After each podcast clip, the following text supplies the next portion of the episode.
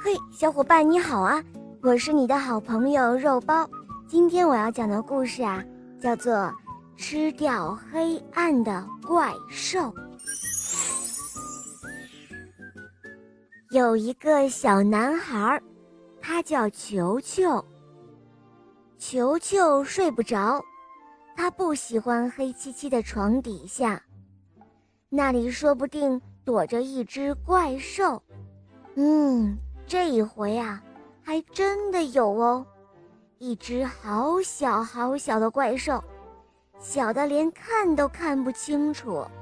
但是这只怪兽觉得身体里有一个好大好大的洞，让它总是觉得好饿好饿，饿得不得了。它试着咬了一小口床底下的毛拖鞋，哇，难吃死了。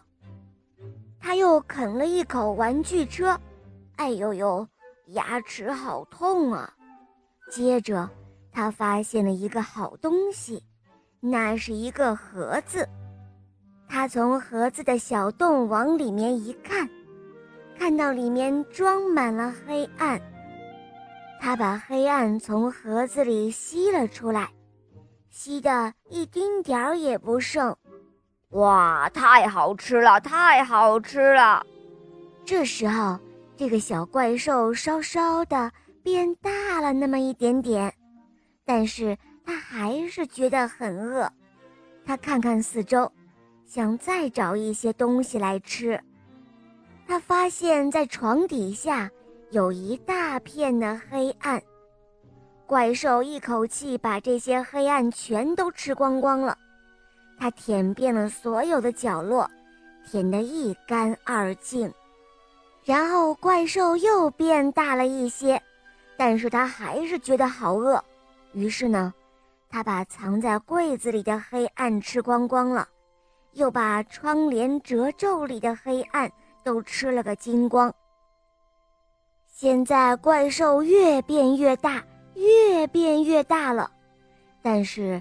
他还是觉得很饿，于是呢，他从球球的家里溜了出去。他来到别人家里，继续寻找更多的黑暗。他发现，在地窖里、阁楼上、烟囱下，全部都装满了黑暗。他把这些黑暗全部都吃掉，舔得干干净净的。他还发明了一些新奇有趣的吃法。他把黑洞洞的黑暗果酱抹在烤焦的面包片上。他好喜欢好喜欢这种黑黑的三明治啊！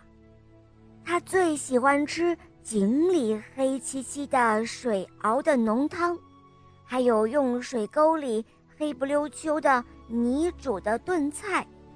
接下来。他又找到了兔子窝，把里面的黑暗全都吃了个精光。然后还有狐狸洞，哇，真是世间的美味呀！